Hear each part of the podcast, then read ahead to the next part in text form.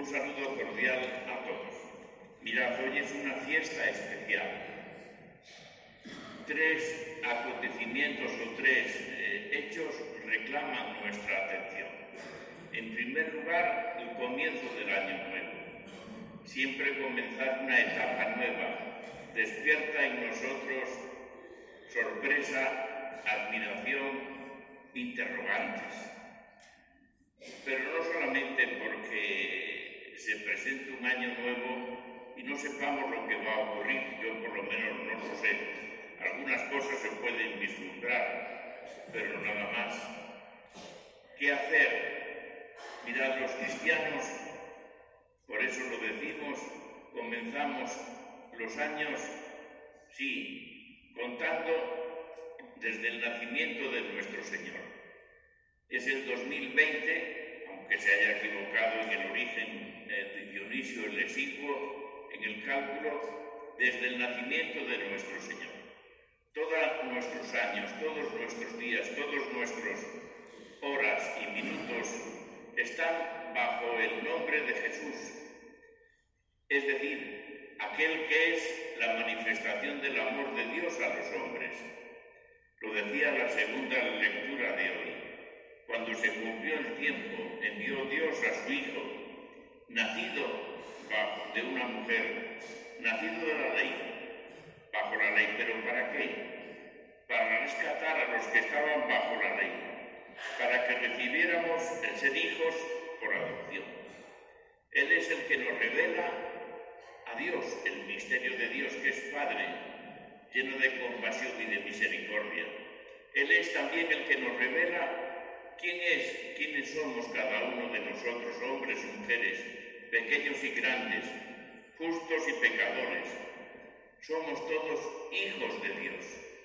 ¿Puede haber un título más grande? Pues mirad, todos nuestros días están acompañados por Jesús. Bajo este nombre, esta persona, el amor de Dios hecho carne en Jesús.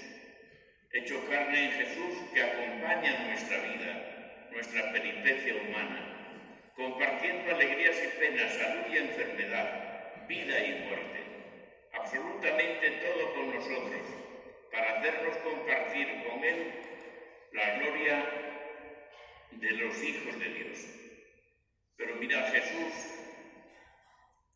el Hijo de Dios, bajo cuyo nombre estamos, significa Dios salva.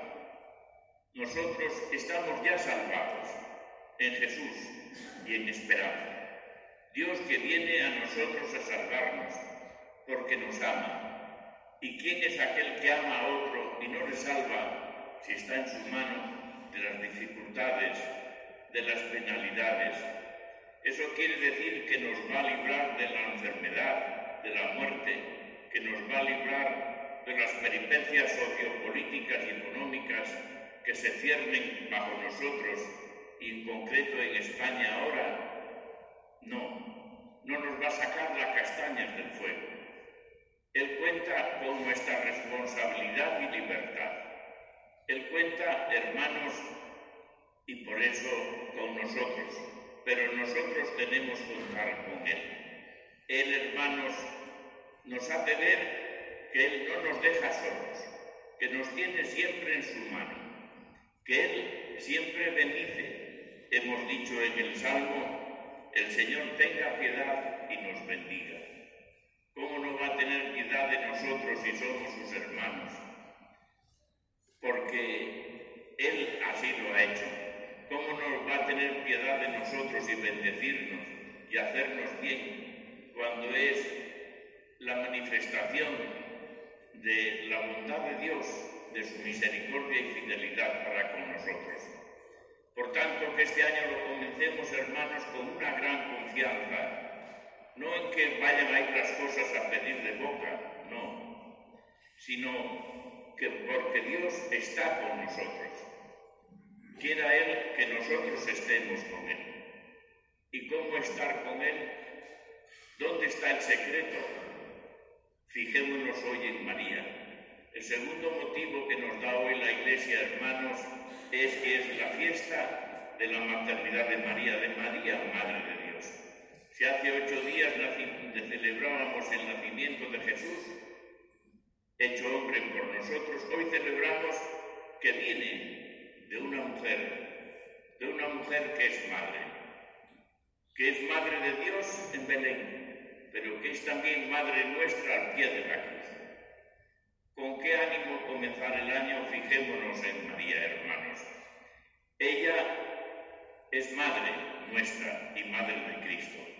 Aprendamos de nuestra madre y sigamos sus enseñanzas. María en el Evangelio de hoy se nos presenta como aquella mujer en cuyos brazos está Jesús. Ya veis, fueron los pastores y encontraron a María y a José y al niño acostado en un pesebre. Que nosotros como María sepamos de verdad mostrar a Jesús a los demás, como lo hicieron José y María. Pero además, hermanos, ¿qué hacer? María, sin duda alguna, como los pastores, se asombraba, se admiraba de este gran acontecimiento, que tanto amó Dios al mundo que nos entregó a su Hijo. ¿Cuándo íbamos a soñar nosotros esto? Un Dios tan cercano, tan hermano, de carne y hueso como nosotros, que comparte la vida. ¿Cómo íbamos a soñar nosotros el ser hijos de Dios y herederos con Cristo, herederos de la gloria? Pues esto que nos supera, que nos depasa, ya veis, se nos ha hecho realidad por medio de María. Pero además María, hermanos, nos enseña, ya veis, a conservar todas estas cosas meditándolas en nuestro corazón. María es la mujer reflexiva, María es la mujer del silencio, la mujer que sabe penetrar, taladrar los acontecimientos de la vida y descubrir lo que está en el trasfondo. Es la mujer que sabe ver al invisible a través de lo visible, porque descubre que detrás de todo está la providencia de Dios, por descontado que quiere nuestro bien. También es verdad que está nuestra libertad y nuestra responsabilidad. Que nosotros, hermanos, en este año seamos hombres y mujeres de reflexión, de guardar el silencio, de rumiar las cosas y ver cómo encajan eso, esas realidades, en el proyecto salvador de Dios para cada uno y para todos. Que de verdad nosotros así vivamos, con esta actitud de María, la mujer humilde, la mujer abierta a Dios, y abierta también a todos los hombres, porque nos lleva a todos en su corazón. Pero el tercer acontecimiento, hermanos, que hoy también se nos propone, es orar y trabajar por la paz. Desde hace ya 53 años, la Iglesia Católica celebra el 1 de enero, en esta solemnidad de María, la Madre de Dios, la Jornada Mundial de la Paz una jornada para orar y trabajar por la paz en la tierra. Cada año el Papa, sea quien sea, desde el, que lo inició, San Pablo VI hasta hoy, se nos ofrece un mensaje como un proyecto para el año. Este año el Papa Francisco nos ha regalado un mensaje que se titula así, La paz como camino de esperanza diálogo, reconciliación y conversión ecológica. Sin duda alguna, hermanos, la paz, objeto de nuestra esperanza, es un bien precioso que aspira toda la humanidad. Esperar en la paz es una actitud humana que contiene una tensión existencial. Y de este modo, cualquier situación difícil se puede llevar y aceptar si lleva hasta hacia esa mesa, este, hacia esa meta, si podemos estar seguros de esa meta y si esa meta es tan grande que nos justifique el esfuerzo del camino. Nosotros, hermanos, debemos afrontar el, tema de la paz con esperanza, esa virtud que nos pone en camino, que nos da alas para avanzar, incluso cuando los obstáculos parecen insuperables. Hermanos, La paz hoy es necesaria siempre, pero no solamente en medio de las naciones. Por cierto, el otro día el Papa recordaba que hay en muchas, no me acuerdo si eran 14 o 18 naciones, que hay guerra, guerra. Conflictos las hay en todas, porque es normal, pero guerras hay muchas. ¿Quién nos recuerda en Siria, Líbano, Irak, el Yemen? ¿Quién nos recuerda la guerra entre judíos y palestinos en Israel, en, Palestina? ¿Quién nos recuerda las guerras también en África, en la República Democrática del Congo, Burkina Faso, Nigeria, donde todavía el, el día de Navidad han asesinado los de Bucarán, han asesinado a un grupo de cristianos, degollándolos, como acostumbran a hacer, pero también en Mali, en, en Níger, no solamente en Nigeria. Y en América ya veis cómo hay tensiones, aparte de guerra también. Tensiones que padecen los pueblos, pensemos en Venezuela, por recordar un país, pero pensemos también, hermanos, aquí entre nosotros.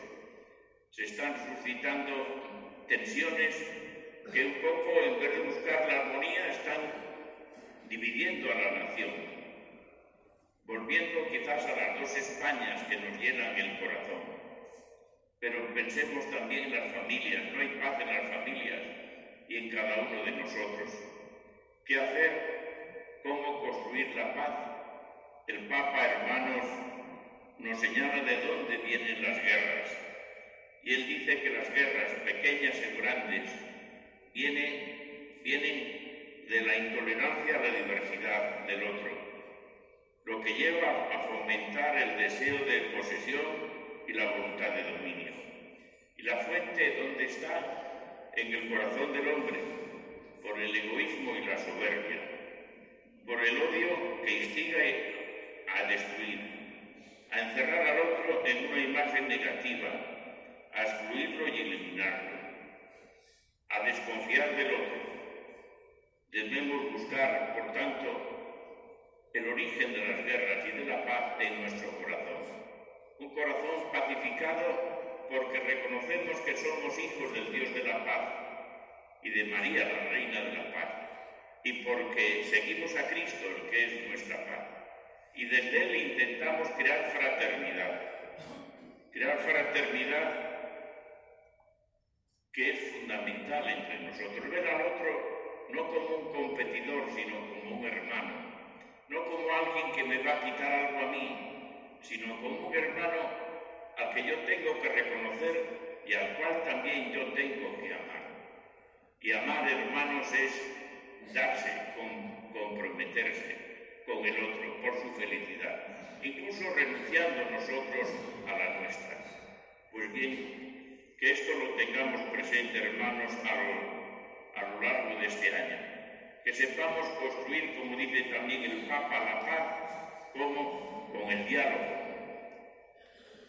El tan traído y llevado el diálogo, pero que es fundamental, que supone abrirnos al otro, a la reconciliación, al perdón, a la misericordia, saber perdonar es de corazones grandes y también por descontado, saber establecer la paz con la naturaleza, la conversión ecológica, no abusar de la naturaleza, sino respetarla para entregarla a los que vengan detrás de nosotros en las mejores condiciones. Pues bien, hermanos, que comencemos así este año nuevo, que Santa María nos acompañe y sobre todo que lo vivamos siempre bajo la luz, la gracia, el amor y la esperanza que nos viene a nosotros en Jesucristo, el que se hizo carne por nosotros y que es Dios con nosotros. Él se hace presente ahora en la Eucaristía porque es el Dios del amor y nos ama tanto que se entrega. ¿Pero para qué?